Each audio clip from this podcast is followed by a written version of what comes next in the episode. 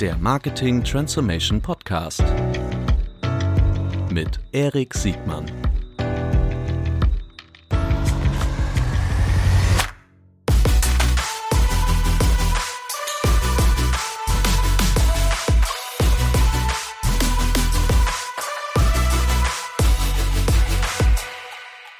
Herzlich willkommen zu einer neuen Folge des Marketing Transformation Podcast. Heute mit Carsten Horn von Cinemax. Hallo Erik. Hallo Carsten, wie schön, dass du da bist. Erzähl doch mal ganz schnell, was machst du, wer bist du, wie konntest du so weit kommen und erzähl uns was über Cinemax. Ja, äh, wer, wer, bin ich? Ich bin wahrscheinlich ein äh, Fremdkörper in so einem äh, jungen Marketing-Podcast-Format. Ich, ich, ich würde ich würd, ich würd mich, ich würd mich mal als, als Digital Silver Surfer bezeichnen. Ähm, und als Transformational Leader, ich bin CEO der Cinemax-Gruppe, habe äh, wahrscheinlich in Deutschland schon je, jedem mal irgendwas vermarktet und verkauft. Ich habe mal irgendwann sechs Jahre für Max Bar gearbeitet, zehn Jahre Blume 2000. Ähm, da kenne ich auch äh, ganz erfahrene Digital-Marketing-Experten, die mir hier gegenüber sitzen. Blumen 2000 ist ja die Kaderschmiede, die geheime Kaderschmiede für Digitales. Ja gut, dass keiner sehen kann, äh, wie wir jetzt gerade hier uns, uns wegschmeißen vor Lachen. Nee, das war eine äh, tolle Zeit, zehn Jahre, da haben wir zusammen auch gearbeitet oder zusammen Berührungspunkte gehabt. War dann sieben Jahre verantwortlich für das ganze Shop-Geschäft bei Shibo, habe da sehr intensiv an dem ganzen Cross-Channel-Thema mit meinem Kollegen Timo Vosswinkel da vom Online-Team zusammengearbeitet und bin jetzt seit fünf Jahren CEO der Cinemax-Gruppe, äh, die ja in Deutschland und Dänemark ist. So, ich glaube, das beschreibt mich für das erste erstmal ganz gut.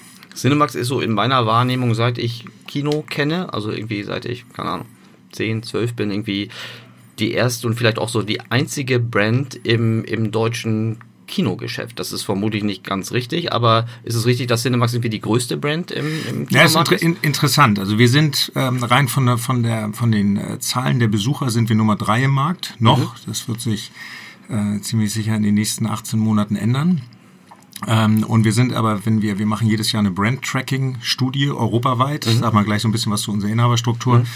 Und ähm, von der Brand Awareness sind wir und in allen Punkten, auch wie wir bewertet werden als Marke, sind wir in Deutschland absolut die Nummer eins. Okay. Das kommt, geht so weit, dass, dass äh, Leute bei uns im Service Center anrufen und äh, sagen, dass äh, der, der Lärm des Nachbarkinosaals doch in den anderen Saal rübergegangen ist. Das würde nicht gehen. Mhm. Und wir bedanken uns dann, dass sie uns, ich sage mal nicht welches, aber das Kino an der Munzburg besucht haben, was nicht uns gehört und wir würden das an die Kollegen weitergeben.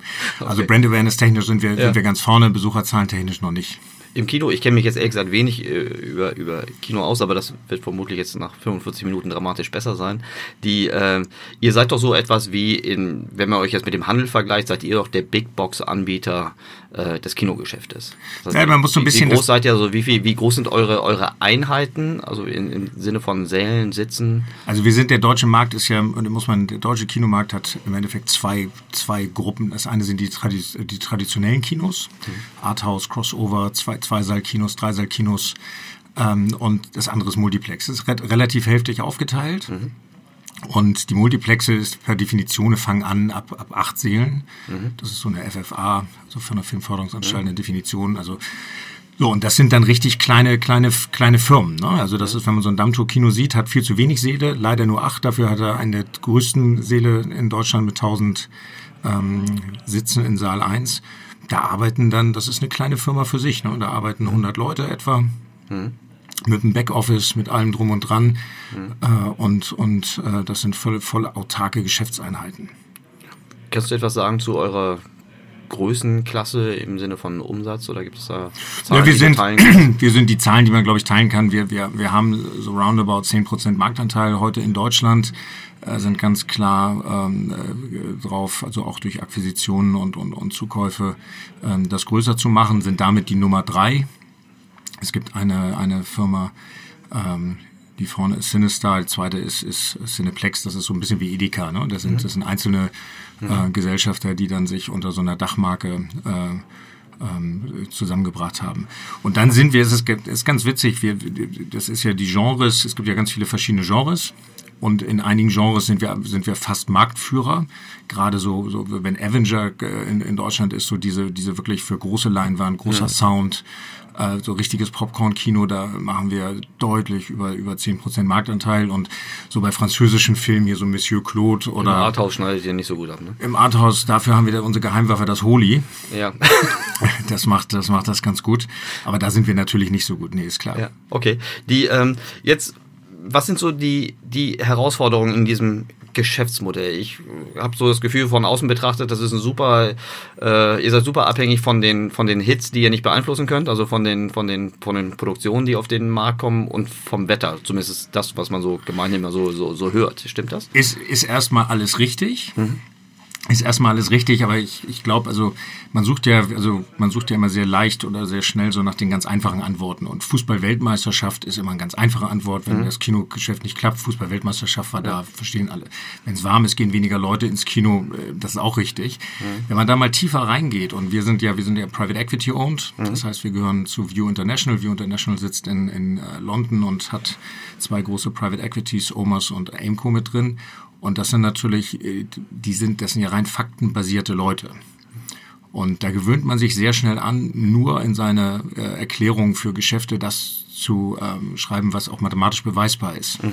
Und wir haben im letzten Jahr eine, eine riesen Marktforschung, letztes Jahr war nicht so gut der deutsche Kinomarkt und haben zusammen mit OCNC eine, eine große Studie in Deutschland gemacht, German Market Diagnostics, und haben versucht, mathematisch zu verstehen, was äh, da so los ist. Und mhm. ähm, obwohl jeder weiß, dass wenn das Wetter gut ist, gehen weniger Leute ins Kino. Das ist tatsächlich Fakt. Und das kann man natürlich mal messen, wenn in Norddeutschland äh, schlechtes Wetter ist, im Süden ist gutes und so ein Wochenende, das dann in Norddeutschland besser ist. Aber mathematisch richtig abzuleiten ist unmöglich. Die haben das versucht, Korrelationen über die letzten 20 Jahre zu machen. Es gibt, die Korrelation ist so gering, dass mhm. es unseren Private Equity Ownern nicht reicht, dass wir das als Begründung anführen dürfen. Das finde ich irgendwie ganz sympathisch. Ich, ich mag ja sehr stark diese, diese Fakten oder quantitativ unterstützten Argumentationsketten, die Private Equities äh, in meiner Erfahrung deutlich besser nachhalten und auch durchsetzen und noch einfordern als äh, andere Gesellschaften. Absolut, das ist also dieses, diese ganze, also das ist ja ähm, glaube ich, auch ein englisches und dann auch nochmal ein Private Equity-Thema. Mhm. Die sind einfach dramatisch faktenbasierter. Ne? Mhm. Was, ist denn, was, denn, was, was war denn das Gegenteil davon? Äh, Wenn es nicht faktenbasiert, dann war es hypothesenbasiert oder irgendwie rein qualitativ? Ge gefühlstechnisch, alte Meinung. ne? Ich hab, das war schon immer so und, und es gibt ja so viele Leute, die auch also wenn man heute in der Branche mit Leuten spricht, werden viele sagen, das letzte Jahr war so schlecht, weil die Fußball-Weltmeisterschaft da und wir hatten einen starken Sommer. Ja, das waren sicherlich Gründe, aber es gibt ganz andere Dinge. Und wir sind in der Vorrunde ausgeschieden. Ähm, ja, und das Interessante war, danach war das Geschäft genauso schlecht. Ne? Und ähm, kann man sagen, die haben die englischen Spiele geguckt oder die holländischen, in Holland war ja gar nicht dabei. Ähm, so, aber das bringt uns natürlich mhm. Äh, auch, auch im letzten Jahr dann dazu, was sind denn die beweisbaren Themen? Und ich glaube, wenn man die großen Themen nimmt, ist das, also das größte, ein, ein großes Thema ist Demographics. Mhm.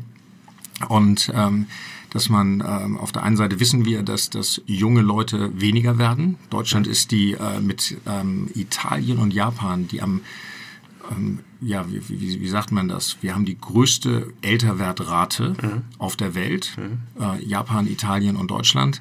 Und also wir werden immer älter und wir haben immer weniger Junge. Mhm. Das führt zu zwei Effekten. Das eine ist, äh, die Jungen, die nicht da sind, können auch nicht ins Kino gehen. Und das Zweite, die Jungen, die gerne ins Multiplex gehen, die sind bei uns überproportional äh, gegenüber den, den traditionellen. Ähm, wenn die natürlich dann auch weniger ins Kino gehen, weil sie andere Themen haben, trifft uns das doppelt. Das heißt, weniger da, die verhalten sich ein bisschen anders. Sie gehen immer noch oft ins Kino, mhm. aber wenn sie eben vor fünf Jahren siebenmal im Jahr ins Kino gegangen sind, gehen sie jetzt nur viereinhalb Mal. Mhm. Und das ist ein relativ großes Thema. Während die Älteren äh, mehr werden und mehr ins Kino gehen, die gehen aber lieber in traditionelle Kinos. Ja. Das führt uns zum Beispiel zu dem Thema, dass wir dann sagen, okay, wir müssen unser Kinoangebot besser auf, auf diese Zielgruppe ausrichten, das vom Programm her, aber eben auch von, den, von, dem, von der Aufenthaltsqualität. Mhm bauen zum Beispiel gerade vier Kinos um, leider jetzt hier nicht in Hamburg, so dass ich es dir zeigen kann. Eins in Regensburg ist jetzt fertig, Wuppertal wird das nächste sein, Göttingen ist jetzt ja. auch im Sommer fertig. Und dann kommt noch Bremen dran und wo wir ein völlig neues Designkonzept mit Lounge Foyer Seating Möbeln, komplett digitales Foyer mit großen äh, Screens, wo Trailer laufen und nur noch Digitalwerbung, da hängt kein Papier mehr, äh, komplett Ledersitze, äh, eine Bar, wo ich auch Wein trinken kann und nicht nur äh, Weißwein oder Rotwein, sondern Sauvignon Blanc, Riesling oder ein Chardonnay. Mhm. Und ähm, das sind so unsere Antworten darauf. Aber das Demographic-Thema ist eben ein, ein ganz ähm, großes Thema. Und dann ist natürlich ein zweites Thema, dass, dass äh, die Leute zunehmend immer weniger Zeit haben. Ne? Ja.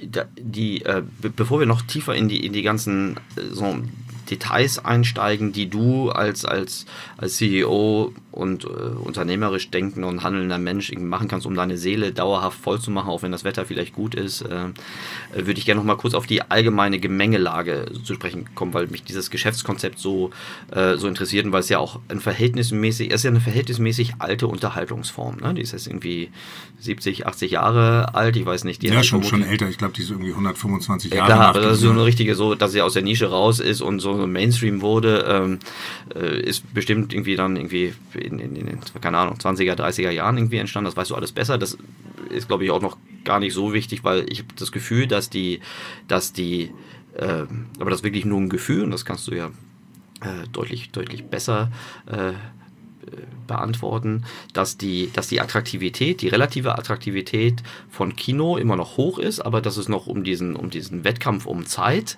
und Eyeballs, dass es deutlich mehr Alternativen gibt, als es noch in den letzten 20, 30 Jahren gab. Also ich weiß, ihr seid schon oft totgeschrieben worden, ne? beim ja, Fernsehen, beim, beim, beim Video, die DVD etc., Heimkinoanlagen, jetzt kommen Streamingdienste. Ähm, merkt man das schon messbar bei euch im Geschäft, dass es jetzt Erik, sowas gibt wie nettest, Amazon? Das war die nettest eingeführte Netflix-Frage. Alle fragen Netflix doch da. Macht euch wer Netflix, braucht euch doch noch? Macht euch Netflix und Amazon nicht eigentlich kaputt?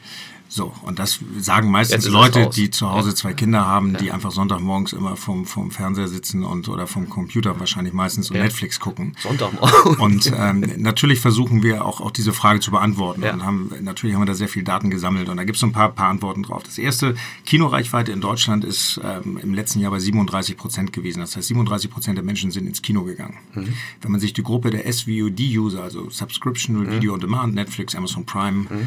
Und so weiter anguckt, äh, ist die Kinoreichweite bei denen 55 oder 56 Prozent. Ja. Das heißt, die gehen viel öfter ins Kino. Weil die das einfach die lieben dem, dem Produkt, genau. Die, die lieben, lieben das Kino. Das, sind, das, sind, das wäre so, als wenn man sagen würde, die Tiefkühlpizza hat italienische ja. Restaurants platt gemacht. Ja. Es gibt verschiedene Use Cases. Der eine ist zu Hause und der andere ist eben eben woanders. Ja. Wir haben dann uns mal angeguckt äh, und eine Marktforschung gemacht. Im letzten Jahr haben wir 9000 Leute in Deutschland befragt und haben die Leute gefragt, ähm, warum guckt ihr Netflix und Amazon. Mhm. Und warum guckt ihr, geht ihr ins Kino? Ja. Und das Interessante ist, ähm, es gab bei beiden Gruppen zwei Ausprägungen, die die größten äh, Key Purchase Criteria, also warum sie das ja. machen. Ja. Und äh, bei den SVOD, also bei Netflix und, und Co., war es, ich möchte Zeit totschlagen mhm. und ich möchte allein sein. Mhm. Und ähm, das ist unsere Tochter Olivia Sonntagmorgens, mhm. hat kein, möchte keinen sehen, mhm. Zeit totschlagen, irgendeinen Film sehen und Stimmt. allein sein. Ja, okay. Nicht viel reden. Mhm. Die gleiche geht abends ins Kino und die Kinoleute, was haben, haben die gesagt, die auch hier auch, auch in der Regel auch SVUD gucken, auf jeden Fall eine große Anzahl, ähm, die möchten mit Freunden was zusammen machen mhm. und die möchten einen speziellen Film sehen. Mhm. Das heißt, du kannst morgens einen Use Case haben, mhm. allein seine Zeit totschlagen, irgendwas gucken und abends mit Freunden ausgehen, schick machen und was erleben und dann gemeinsam ja. äh, einen Kinofilm erleben. Okay, verstehe ich. Die Analogie wäre jetzt zum Beispiel, jetzt, äh, Musikstreaming-Dienste haben jetzt auch zum Beispiel das Konzert, äh, das Live-Erlebnis äh, nicht kaputt gemacht, sondern eher äh, befördert. So. Naja, Video hat ja auch Audio nicht kaputt gemacht. Ne? Das ja. ist ja, siehst du ja, gerade hier, das ist äh, ja. ähm, und auch die letzte Online-Marketing-Konferenz, da war so ein schönes Chart mir so hängen geblieben, Second Golden Age of Audio. Ne? Ja, das kommt. Der dritte Blick von Netflix der ist nochmal ganz interessant, der, der ähm, den wahrscheinlich die wenigsten Leute auf dem Zettel haben. Diese Filme muss ja irgendjemand produzieren. Ja. Es sind Produzenten, äh, es sind Regisseure, Talents ja. äh, in Regie, aber auch in Schauspiel. Und die überlegen sich natürlich schon, weil das ist ja nicht, das sieht immer nach außen alles glamourös aus, aber die verdienen ja nicht alle Millionen und die müssen ja sehen, wie sie ihre Produkte finanziert kriegen. Und die gehen natürlich zunehmend darüber und sagt, wenn Netflix oder Amazon ihnen einen Dreijahresvertrag gibt und sagt, produzieren wir das, dann machen die das auch. Ja. Das heißt, wenn ähm, eine, eine, Firma vorher drei Kinofilme im Jahr produziert hat, macht sie jetzt vielleicht nur noch zwei oder ein Regisseur und einen ähm, schiebt darüber zu, zu äh, macht er für Netflix. Mhm. Und das haben wir mathematisch uns mal angeguckt und mhm. haben uns wirklich angeguckt, wie viele Filme wurden wann von wem produziert und man sieht eben ein Deut und wie sind die Ausg das Ausgabevolumen von, von Netflix und Amazon und Co. für Filme und das steigt wahnsinnig pro Jahr Mhm. Große Martin Scorsese macht auf einmal äh, Filme für, für solche Leute. Mhm. Und das heißt, es fehlen einfach Filme.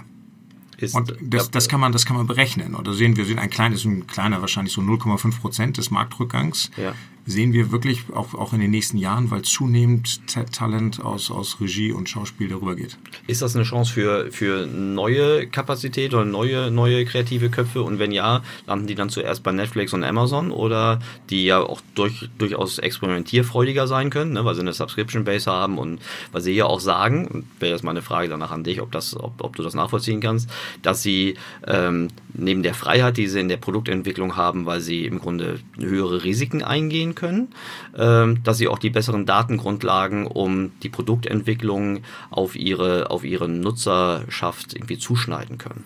Kannst du das auch? Weil du siehst ja, also ich kann mir vorstellen, so eine Netflix, also mal ganz abstrakt, eine Netflix und eine Amazon haben aus meiner Sicht irgendwie zwei offensichtliche Vorteile. A, sie haben ein, ein sicheres Geschäftsmodell. Das heißt, selbst wenn sie mal, sie können sich eine viel höhere Flop-Rate leisten, ähm, als, als andere und äh, deshalb auch mehr Innovationen machen. Und auf der anderen Seite, sie kennen nicht nur die abstrakten User-Daten, sondern sie können auch die konkreten Verhaltensdaten ihrer Nutzer. Sie können ganz genau sehen, wie hoch ist das Engagement mit einer, einer, einer Genre, einer Darsteller, einer Regisseur-Kombination und können das dann praktisch bis aufs, auf den kleinsten den, den kleinsten Stream irgendwie runterkorrelieren.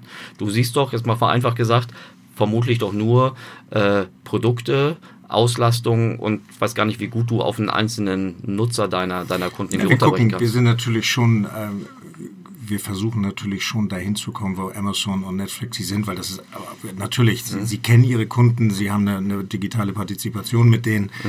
sie wissen, wie die sich verhalten, sie können das individuell zuschneiden und natürlich ist das für uns Benchmark, dass mhm. wir da in der Tiefe nie so hinkommen werden, weil wir auch unser, unser Modell nie 100% Subscription sein wird, mhm. obwohl wir auch schon in den nächsten Jahren, wir haben ja heute schon ein kleines Subscription-Modell mit mhm. unserer Gold- und Silver-Card, aber mhm. das ist viel zu klein, um da wirklich, wirklich äh, was draus zu machen, aber das wird irgendwann kommen, trotzdem wird nicht 100% Subscription-based sein. Ne? Mhm. Und wir versuchen an allen Ecken und Kanten, so äh, in, in, im Rahmen unserer digitalen Transformation, die eigentlich holistisch ähm, stattfindet, nämlich in allen Bereichen in der Firma, verschiedene Dinge zu machen. Das eine ist, was wir zum Beispiel gebaut haben, und da sind wir, ich meine, in, in Deutschland einzigartig in der Kinobranche. Wir haben eine, eine datenbasierte Filmbooking-Plattform mhm. äh, entwickelt in den letzten Jahren mit einem Partner, mit Share Dimension und sind seit zweieinhalb, drei Jahren dabei, unsere 7000 Shows pro Woche komplett datengetrieben ähm, zu schedulen. Mhm. Das heißt, wir haben individuelle Programme, das kann man, wenn man auf Websites von, unser, von unserem Kinos geht oder von anderen, sieht man bei anderen in der Regel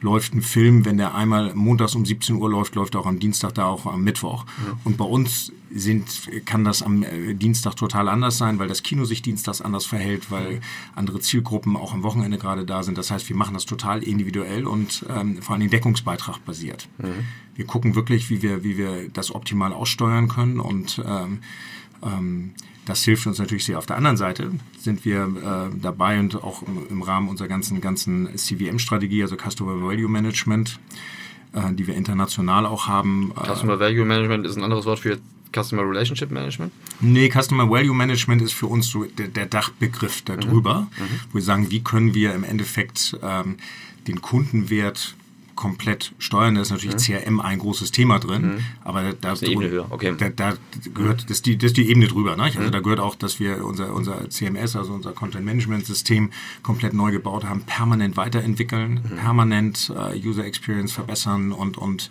gucken, wie es, wie wir es weiterentwickeln. All diese Dinge, die da drunter sind. Mhm. Und jetzt sind wir gerade dabei, jetzt aktuell ähm, im, im Sommer ein neues Marketing Automation Tool einzuführen, CRM Movio und natürlich als Ziel irgendwann diese, diese auf der einen Seite die Filmbooking-Plattform, das CRM äh, und andere Themen äh, zunehmend zusammenzukriegen. Ne? Mhm.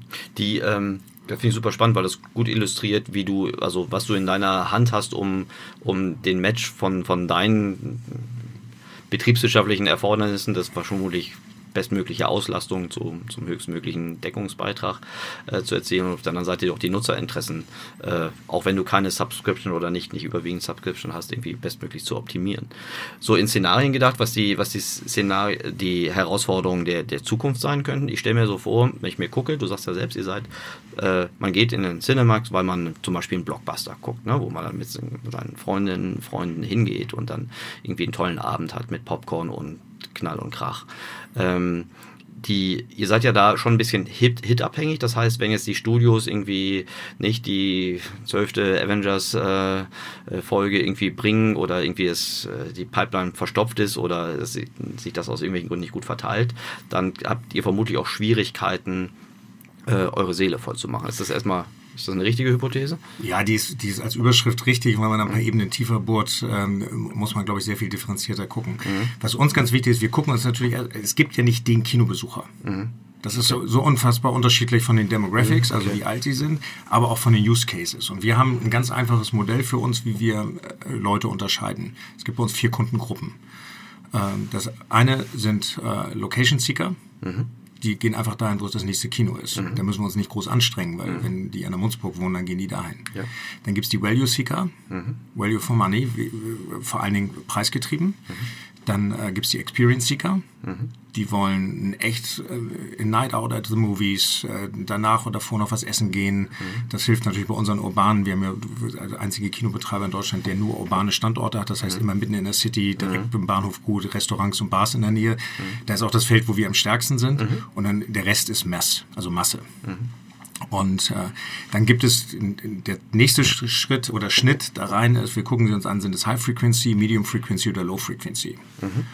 Und äh, gibt High Frequency gibt es nur ganz wenige, die dann so über 20 Mal gehen. Das sind, glaube ich, in Deutschland ähm, wahrscheinlich so nur ein Prozent der Menschen, die aber für vier, fünf Prozent der Besuche zuständig okay. sind. Mhm. Und die kannst du natürlich, für die kannst du dir auch ein Subscription-Modell überlegen. Genau. Auf jeden Fall die, die Gruppe der Value Seeker. Ja. Und dann siehst du aber schon, wie klein die wird. Ein mhm. Prozent der Menschen, vielleicht mhm. 25 Prozent Value Seeker. Das mhm. heißt 0,25 Prozent der deutschen Kinobesucher mhm. sind überhaupt nur offen für ein Subscription-Modell. Jetzt mal ganz vereinfacht. Ja. So, und wir sind eben sehr stark Experience und, und äh, Low Frequency, also unter acht müssen denen also Impulse geben. Deswegen, wir, wir gucken uns das schon sehr, sehr differenziert an, ähm, wie wir die auch ansprechen und haben dann eben auch, müssen sehr genremäßig gucken, ähm, dass wir eben auch auf die Zielgruppen das, und auf, auf diese speziellen Zielgruppen dann auch altersgerecht gut verteilen. Und da hilft uns eben diese, diese auch unsere automatisierte Filmbooking äh, ja. Plattform, weil wir einen Effekt haben, der schedult das nicht nur, sondern wir lernen auch daraus, wie es funktioniert, wie es nicht funktioniert. Ja und gehen jetzt zunehmend darin über, auch zu gucken, dass wir, was die Datenbank uns heute noch nicht sagt, dass wir eben auch Zielgruppen, gerade auch, auch hier so Silver Surfer wie mich, 50 plus, ähm, reinbringen, indem wir andere Filme bringen. Und dann wird der Block, wirst du nicht mehr ganz so Blockbuster abhängig, so, weil du es verteilen musst. Und wir haben, das wissen auch, glaube ich, ich mache mal mit dir einen Test, Erik. Mach mal. Äh, sag mir doch mal fünf aktuelle Kinofilme. Ach du Schande. Das könnte ich dir nicht sagen. Kann ich mir am besten Willen nicht sagen. Ich würde sagen, in meiner Wahrnehmung gibt es irgendwie 37 aus den ganzen Walt Disney Franchises. 37. Ja, guck mal, aber das ist, das ja. ist, das ist interessant. Ich mache diese Frage übrigens oft, wenn ich mit Leuten aus der Industrie irgendwo essen gehe. Nee, das ist, wenn ich, wenn ich, wenn wir im Restaurant sitzen und fragen, fragen jemand vom Restaurant, ähm, ähm, kennst du Kinofilme? In der Regel stammeln sie alle. Ne? Ja. Und das ist, das ist unser grundsätzliches Problem. Ist das ein Altersproblem? Also, nee, das ist kein Altersproblem. Die meisten, die meisten Leute wissen das nicht, weil wir eben, wir sind so eine kleine Industrie. Mhm. Wir haben zwar ein total spannendes Produkt, wir sind ja. für Facebook einer der interessantesten ja. Partner, weil, weil Filme einfach so gut, also gut funktionieren bei denen. Und äh, auf der anderen Seite sind wir aber eben äh, nur so eine kleine Branche und es gibt viele Branchen, die sind deutlich lauter. Ja. So, und, das, ja. und da ist das Kernproblem. Wir kommen einfach diesen, wir haben so viel tollen Content und ich wenn, wenn, wenn wir jetzt mehr Zeit hätten, würde ich dir jetzt mal von fünf Filmen erzählen. Du würdest ja. am Wochenende in zwei reingehen. Das glaube ich. Die, ähm, bevor wir darauf kommen, wie wir die Kunden erreichen oder wie ihr die Kunden erreicht, damit sie äh, ein besseres Bewusstsein über das Darf ich dir kurz ja? noch die Frage beantworten? Ja, gerne. Entschuldigung. Ja, ja, ich bin ja, bin ja so ein bisschen, bisschen drumherum, weil das ist eigentlich, da kannst du anderthalb Stunden drüber sprechen. Am Ende hast du gefragt, wir sind abhängig von den Blockbustern. Ja, sind wir. Ja. Aber wir haben, wir gucken uns in, in unserer Analytik, äh, teilen wir den Markt in zwei, zwei Heften. Ja. Das eine ist der Top Slate und das andere ist der sogenannte Residual Slate, also Residual Slate. Mhm. Top Slate sind bei uns die zwei top deutschen Filme im Jahr und die fünf top internationalen. Die zwei Till Schweiger Filme. Was auch immer. Also wir gucken uns an, wir haben, wir haben auch das ist, ja. zeigt ist die beste Korrelation über ja. die letzten Jahre. Ja. Den Top Slate mathematisch äh, zu ermitteln und den Residual ist zwei, zwei, Interna äh, zwei Deutsche und, und fünf internationale. Und die müssen funktionieren. Wenn die nicht funktionieren, wird es kein gutes Jahr. Der Residualmarkt ist seit Jahren fast immer gleich. Und da zeigen wir auch viel von. So. Und man muss sehr, sehr gucken, wenn der Kinomarkt, wenn Blockbuster nicht da sind, ist es trotzdem noch ein vernünftiges und gesundes Geschäftsmodell. Das war im letzten Jahr so. Kannst du, kannst du ungefähr sagen, wie die Anteile zwischen Top Slate und Residual ist? Also ja, zwischen, zwischen das ist normalerweise müsste eigentlich, also von den, von den Besuchern im Markt, mhm. bei uns ein bisschen anders, weil wir, wir haben fast, also bei uns ist Top Slate muss 70 Prozent eher machen. Ja, ja. Oder, oder die ja. oberen. Ähm, Im letzten Jahr, das wird so, ich, ich würde mal sagen, 20, 20, 25 Prozent müssen diese sieben Filme machen mhm. und die restlichen 800 den Rest. Krass. Ja, du hast ein ganz schön peaklastiges Geschäft dann. Äh, Total. In meiner Wahrnehmung sind die in diesem Top-Slate-Segment sind so Produktions, die ganzen Franchises aller, aller denen jetzt glaube ich viele zur, zur, zur Disney-Gruppe irgendwie gehören, sind das die Dominanten. Ist das, ist das richtig? ja, Marvel, Disney ist natürlich, Disney ist da natürlich weit vorne und jetzt noch mit dem, mit dem Kauf von 20th Century Fox äh, mhm. noch mehr. Aber es gibt eben auch andere. Ne? Es gibt auch eben auch mal einen, äh, Honig im Kopf von Till Schweiger, wo kein Mensch dran geglaubt hat damals. Mhm. Äh, und der macht einfach mal über sieben Millionen. Das ist ein ja. James Bond Format. Ne? Ja, ich, ja. Und das sind eben die, die, die No-Brainer sind eben die, ähm, die, natürlich James Bond. Mhm. Das ist äh, mhm. Ähm, hat auch einen riesen Business-Impact, weil er dieses Jahr verschoben wurde auf nächstes Jahr, mhm. weil die da so ein bisschen Produktionsthematiken hatten. Äh, Bond ist das natürlich, dann die ganzen hier, Avenger ist jetzt durch die Decke gegangen, der macht über 5 Millionen Marktbesucher, was ein absolut großartiges ähm, Ergebnis ist. Star Wars bis auf Han Solo jetzt im letzten Jahr sind immer Garanten für, für äh, 5, 6, 7 Millionen Besucher. Ja. Und die große Wette, die große Wette und manchmal ein bisschen Werbung für, für ja. die, die es hören. Äh, dieses Jahr kommt jetzt Mitte Juli kommt Lion King. Ja. Eine fantastische Umsetzung äh, von Disney, von König der Löwen. Mhm. Wahnsinn. Also mhm. Bild, so bildgewaltig. Mhm. Und ähm, das, ist, das ist eine ganz große Wette jetzt, wie, wie der im Sommer funktionieren wird. Und äh, Okay, ich bin sehr gespannt. Die, der kommt wann raus? Äh, 17. Juli, glaube ich. Mitte Juli irgendwann. Okay. Die, ähm, was passiert, das sind, sind ja zumindest so, so, ich weiß nicht, ob es wirklich nur Gerüchte sind oder ob es da schon richtige Ankündigungen gibt, aber die, die, die Erwartung ist ja, dass äh, der Disney-Konzert der, der dritte größte Streaming-Anbieter weltweit wird. Ne? Das deutet ja alles darauf hin, die Konsolidierung, die Käufe, die sie gemacht haben, die Art der Produktion, die sie jetzt auframpen und auch den Longtail, den sie äh, ja. teilweise ja schon aus dem Markt von anderen Streaming-Diensten rausgenommen haben, um sie dann über ihre proprietäre Plattform äh, dann auskehren zu können. Ähm, nehmen wir mal an, Disney kriegt das hin äh, und, und wird zu einem ernstzunehmenden Streaming-Anbieter. Ähm, und ich glaube, dass die, die, die Grundlagen und die Finanzkraft und die, und die IP haben sie ja auch da, dafür. Ähm, hat das dann nicht Auswirkungen auf dein Top-Slate-Geschäft? Nee, das glauben wir gar nicht. Also wir sehen jetzt zwei, zwei Dinge. Das eine ist erstmal ähm, die, ähm, ich glaube, große Themen hat Netflix zurzeit, weil eben so viele neue Firmen sich ausgründen. Nicht? Und du hast ja. ja Disney ist eben mit Hulu mhm. und die haben ja auch, Disney hat ja auch komplett von Netflix ihren Content runtergenommen. Mhm. Es wird einfach viel mehr spezielle Anbieter geben. Ich bin mal sehr gespannt, wie das sich nachher überhaupt mhm. ausgeht, äh, wie viele mhm. Subscription-Modelle man mhm. eigentlich haben soll. Ne? Mhm. Äh, und das werden einfach immer mehr werden. Man sieht jetzt gerade, was, was KKR hier, äh, große Private Equity, oh ja. Ja. in Deutschland macht. Das ist super spannend, die jetzt ja die Tele München Gruppe gekauft haben. Hier die Jauch, Jauch-Firma, die, die ganze Produktionsfirma von Jauch. Ähm, die Tele München, da ist auch, ähm, ich hoffe, ich jetzt sage nichts Falsches, Concord-Film ist da drin, genau. Und die sind dabei, das weiter auszubauen. Nicht? Mhm. Man hört ja auch äh, sehr offen, oder wird ja in der Presse auch, auch äh, beschrieben, dass die ja nun auch mit Springer sprechen. Mhm. Und da, da kommen ganz neue Konstrukte, von mhm. Äh, Publishern, Produktion, Bewegtbildproduktion, Bewegtbildvermarktung und eben auf Plattformen das zusammenzuführen äh, Pro7, war das Pro7, die diese Woche das announced haben mit dem... Mit, dem, mit John? Ja, genau. Ja. Mhm. Und all solche. Insofern, ich glaube, da wird immer mehr passieren. Das wird nicht viel Einfluss auf uns haben, außer dass, dass ähm, die Leute draußen mehr, mehr Möglichkeiten haben, noch Filme zu gucken. Mhm. Und trotzdem glauben wir, dass das jetzt nicht so, nicht so einen riesen Impact haben wird. Spannend wird sein, wie Disney ähm, irgendwann damit umgeht äh, mit ihren Kinofilmen. Es gibt ja, es gibt ja nach wie vor auf der Welt ein, ein, ein äh, ich sag mal, ungeschriebenes Gesetz, dass die Premium-Vermarktung im Kino erstmal eine Zeit lang. Äh, es gibt sogar ganze Festivals, die sich dran halten müssen. Naja, das ist, das ist ein, ein grundsätzliches Commitment zwischen, äh, wir sind eben die Premium-Vermarktung ne? ja. und haben natürlich auch, äh, um das so vermarkten zu können, haben wir Fixkosten, äh, die, die wahnsinnig sind. Ne? Also mhm. solche, solche großen, großen Kinos am Dammtor, da, das sind siebenstellige Mietbeträge. Mhm. Und die musst du natürlich, hast an Mitarbeiter wahnsinnige Mengen. Und da sind wir gespannt. Das ist seit Jahren, das ist äh, äh, schon seit Jahren sehr archaische Kämpfe in der Kinobranche zwischen Exhibition und Distribution, die, wenn mal drei Tage das Fenster unter oder überschritten wird, äh, gibt es ganz archaische Kämpfe.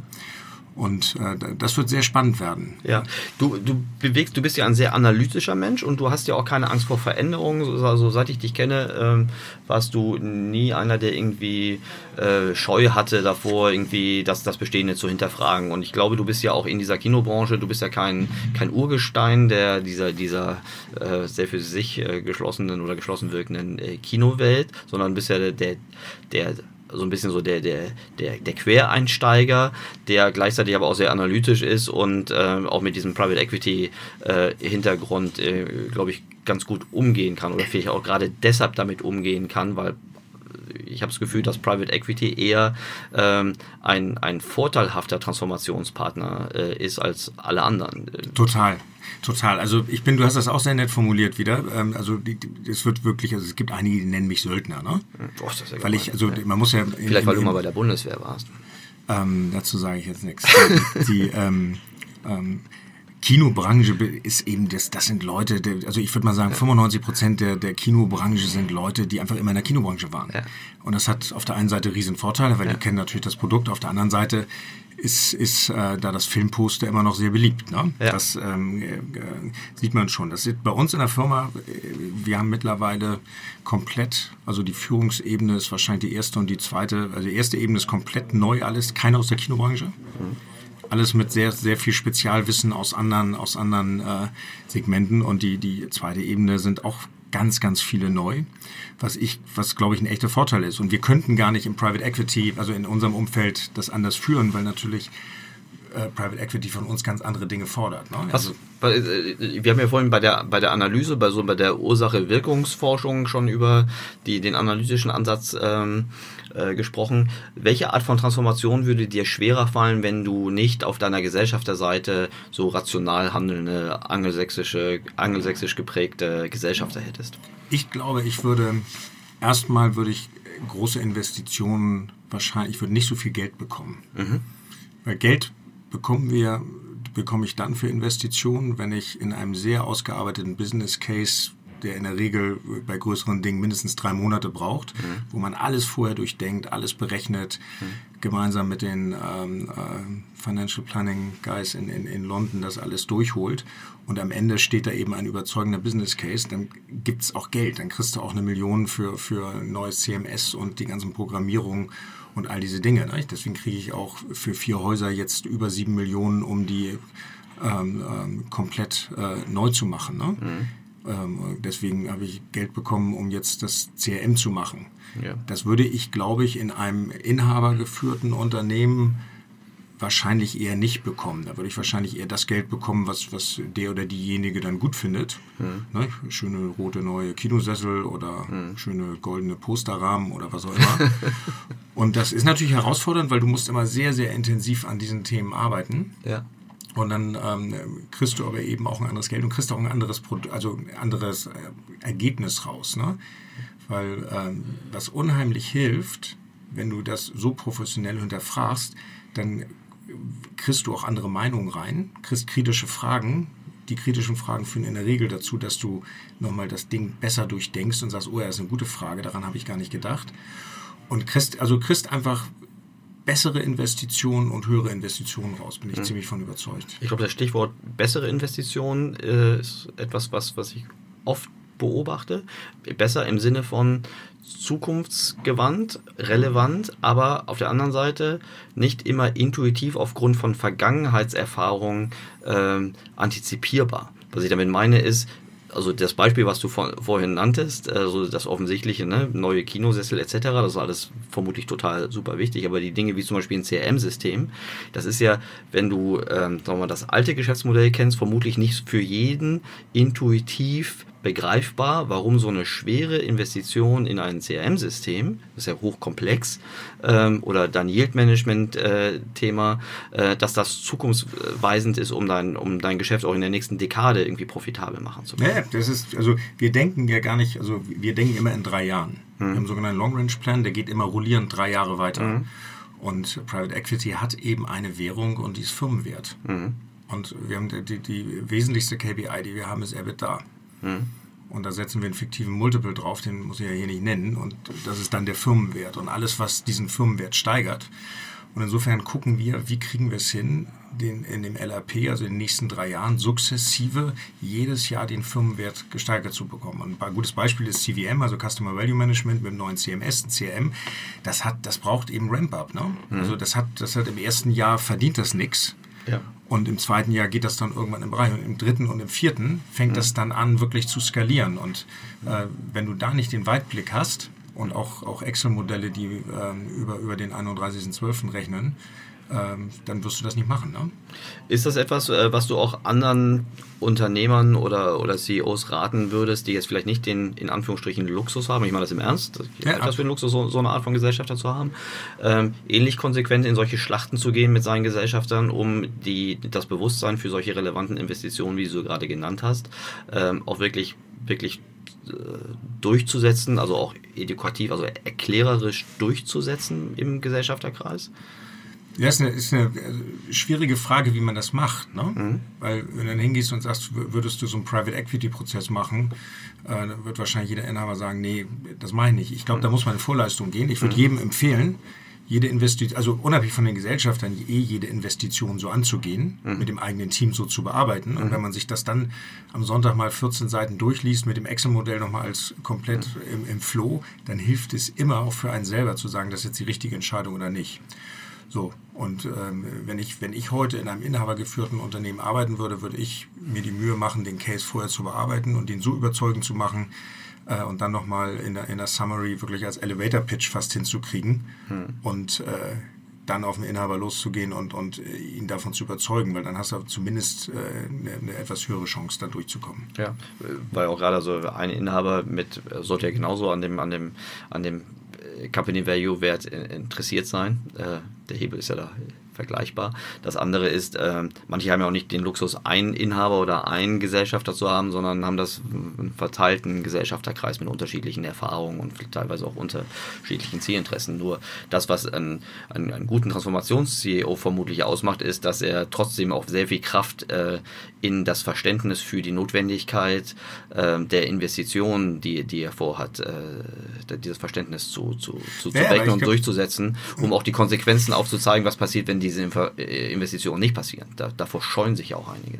Ja, ich glaube nur, dass viele Leute, wenn die, ich, da gehören ja zwei Sachen zu. Das eine ist, du musst ja erstmal und das habe ich auch in den letzten Jahren, war ich immer dabei, du, du, musst ja echt hungrig sein, diese Dinge zu verstehen und sie auch verstehen. Wenn du sie als CEO nicht verstehst, hm. auch Digitalität in der ganzen Breite, ja. das ist nicht nur Frontend jetzt, was, was, was äh, beim, in, in, Kundenprozessen, sondern auch Backend. Ne? Wir haben ja ganz viele Sachen, die wir, die wir hinter den Kulissen mittlerweile digital abwickeln. Wenn du das nicht grundsätzlich verstehst, auch was möglich ist und ja. wie da, dann wirst du gar nicht so denken können. Deswegen ist, glaube ich, die Grundvoraussetzung, die jeder machen muss, sich echt so super breit da aufzustellen und, und ähm, das zu verstehen und jeden Tag bereit sein zu sein, neu dazu zu lernen. Ja. Weil die Leute, die du überzeugen musst, die wirst du nur überzeugen durch ein sehr überzeugendes Konzept und das kriegst du nur hin, wenn du da echt breit aufgestellt bist. Und was ich gelernt habe, was der größte Transformationshemmer überhaupt ist, das ist die sogenannte, den Ausspruch habe ich von einem Bamberger Psychologieprofessor, das habe ich mal irgendwie auf dem ähm, äh, Marketing, äh, Neuromarketing-Kongress vor sechs Jahren in München gehört, einen tollen Vortrag gehalten ähm, über die fehlende Abkehr vom Methodismus. Oha. Das hört sich ganz groß an, das ist aber ganz einfach, dass die Leute eben, also viele Firmen und Transformationsprozesse scheitern, weil eben die Leute nicht bereit sind, von den alten Methoden abzukehren. Mhm. er hat das an einem schönen Beispiel erklärt, das fand ich total einleuchtend. Das war irgendwie ähm, Ende des 18. Jahrhunderts, waren die Bamberger Reiter, die waren eine ganz gefürchtete Reitertruppe, sollten, sollten eine Schlacht gegen die Franzosen reiten. Mhm. Und äh, wie man das dann macht vor, vor größeren Geschäften oder auch Schlachten, äh, sammelt man Daten. Ein Datenpunkt war, ähm, die hätten jetzt eine neue Waffe, die heißt MG. Mhm. Und äh, dann haben wir gesagt, ja, das interessiert sie nicht. Sie haben hier ihre alte Methode, wie sie das machen. Und das war der letzte dokumentierte Reiterangriff. Historiker werden jetzt wahrscheinlich sagen, stimmt gar nicht, war nicht 18. Jahrhundert. Ich habe das nicht so genau drauf in den Zahlen. Egal, es geht um Prinzip. Aber es war der letzte äh, dokumentierte Reiterangriff, weil natürlich das MG, das ganze Ding geändert hat. Ja. Und was haben die gemacht? Das war die fehlende Abkehr vom Methodismus, hat diese Firma oder dieses Konstrukt da scheitern lassen. Und ich glaube, das ist ein ganz, ganz äh, wichtiger Punkt und äh, das sind so der eine Transformationshemmer und der zweite ist eben, wenn, wenn du keine Ahnung von diesen ganzen Themen hast, dann wirst du auch selber nichts kreieren können, weil das, was du nicht weißt, wirst du ja auch nicht vermissen. Ja, ja, genau. Das ist äh, typisch für jeden Paradigmenwechsel. Ne? Du weißt nicht, was du nicht weißt. Genau. Ähm, die, ähm, wie, viel, wie viel Zeit und Kraft steckst du in Prozent deiner aktiven äh, Arbeitszeit ähm, in diese Themen der, A, also erste Gruppe, dein eigenes Wissen frisch zu halten, weiterzuentwickeln und äh, Stakeholder Management für interne Prozesse und, und das dritte ähm, Stakeholder Management für, für Gesellschafter neben deinem operativen Geschäft. Ich würde das gar nicht trennen. Aber sag mal, ist das, ist das 90 Prozent deiner Zeit, ist das 50 Prozent deiner Zeit? Die drei Punkte, ich muss jetzt erstmal. Ich weiß, also wir haben jetzt, wir haben jetzt viel über deine Gesellschafter gesprochen. Ich weiß, dass das, also ich würde mich sehr wundern, wenn das nicht, wenn du nicht regelmäßige Routinen hättest äh, und dass ihr auch Rel extra relativ, Projekte. relativ wenig. Also ich bin jetzt dadurch, dass wir eine große Merger-Situation haben und da viele Sachen vorbereiten im Moment, Hm. äh, wöchentlich sehe ich die, aber zu, immer nur zu speziellen Meetings. Hm. Wir haben das ist nicht so, also nicht so wie in deutschen Unternehmen, wo du, du immer diese ganzen regelmäßigen Permanent-Meetings hast. Wir machen das total äh, themengetrieben und auch Hm. nur im Setup die Themen äh, die- der Leute, die man braucht. Jetzt bin ich gerade im Moment wöchentlich in, in, in London, aber das ist, kann auch sein, dass ich da mal drei Monate überhaupt nicht bin. Ne? Weil es an dem Projekt oder an den, an den Events hängt. Okay. mhm. So, die zweite Frage, wie, wie mache ich das, wie mache ich das intern mit meinen Leuten? Ich habe, also ich kann die Breite des Geschäfts gar nicht machen, wenn ich nicht Top-Leute habe, die jeder ihr Ding verstehen und die ich ein hohes Vertrauen habe. Und ich gehe nur in die großen, in die wirklich High-Priority, High-Priority-Themen äh, mit rein. Und sonst lasse ich die auch machen. Mein CFO sehe ich manchmal äh, zwei Wochen nicht. Und kann sein, weil wir jetzt gerade das Thema Marketing Automation Tool Investition haben, dass ich mein- meine Commercial Director ähm, ist eine Frau Hanna, ähm, Hanna Jesse, ähm, dass, dass ich die auf einmal ganz oft sehe und zwar mit Projektmanagern aus ihrem Team. Das ist bei uns jetzt nicht hierarchisch, nur ich rede nur mit dem Directors Team und die dann wieder mit ihren Leuten, sondern die sitzen dann bei mir mit im Büro und da lerne ich. Zu der ersten Frage, wo lernst du? Das Ja. ist unter anderem ein Punkt, wo ich lerne, weil ich natürlich weiß, dass es äh, gewisse Fachleute gibt, die teilweise im Juniorbereich sind, aber die einfach viel mehr Ahnung von dem Thema haben. Ne? Ja.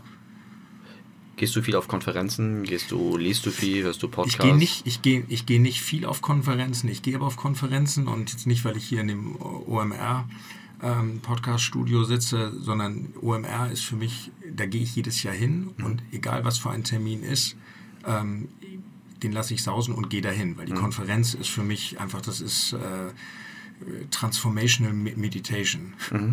Wirklich. Ein, Schön. Ja, das ist ein, ein Tag wirklich und der bringt mich jedes Jahr und ich gehe geh da jedes Jahr hin. Ich war in diesem Jahr, ich darf das gar nicht laut sagen, ich habe einen wichtigen anderen Termin im Industrieverband geschwänzt.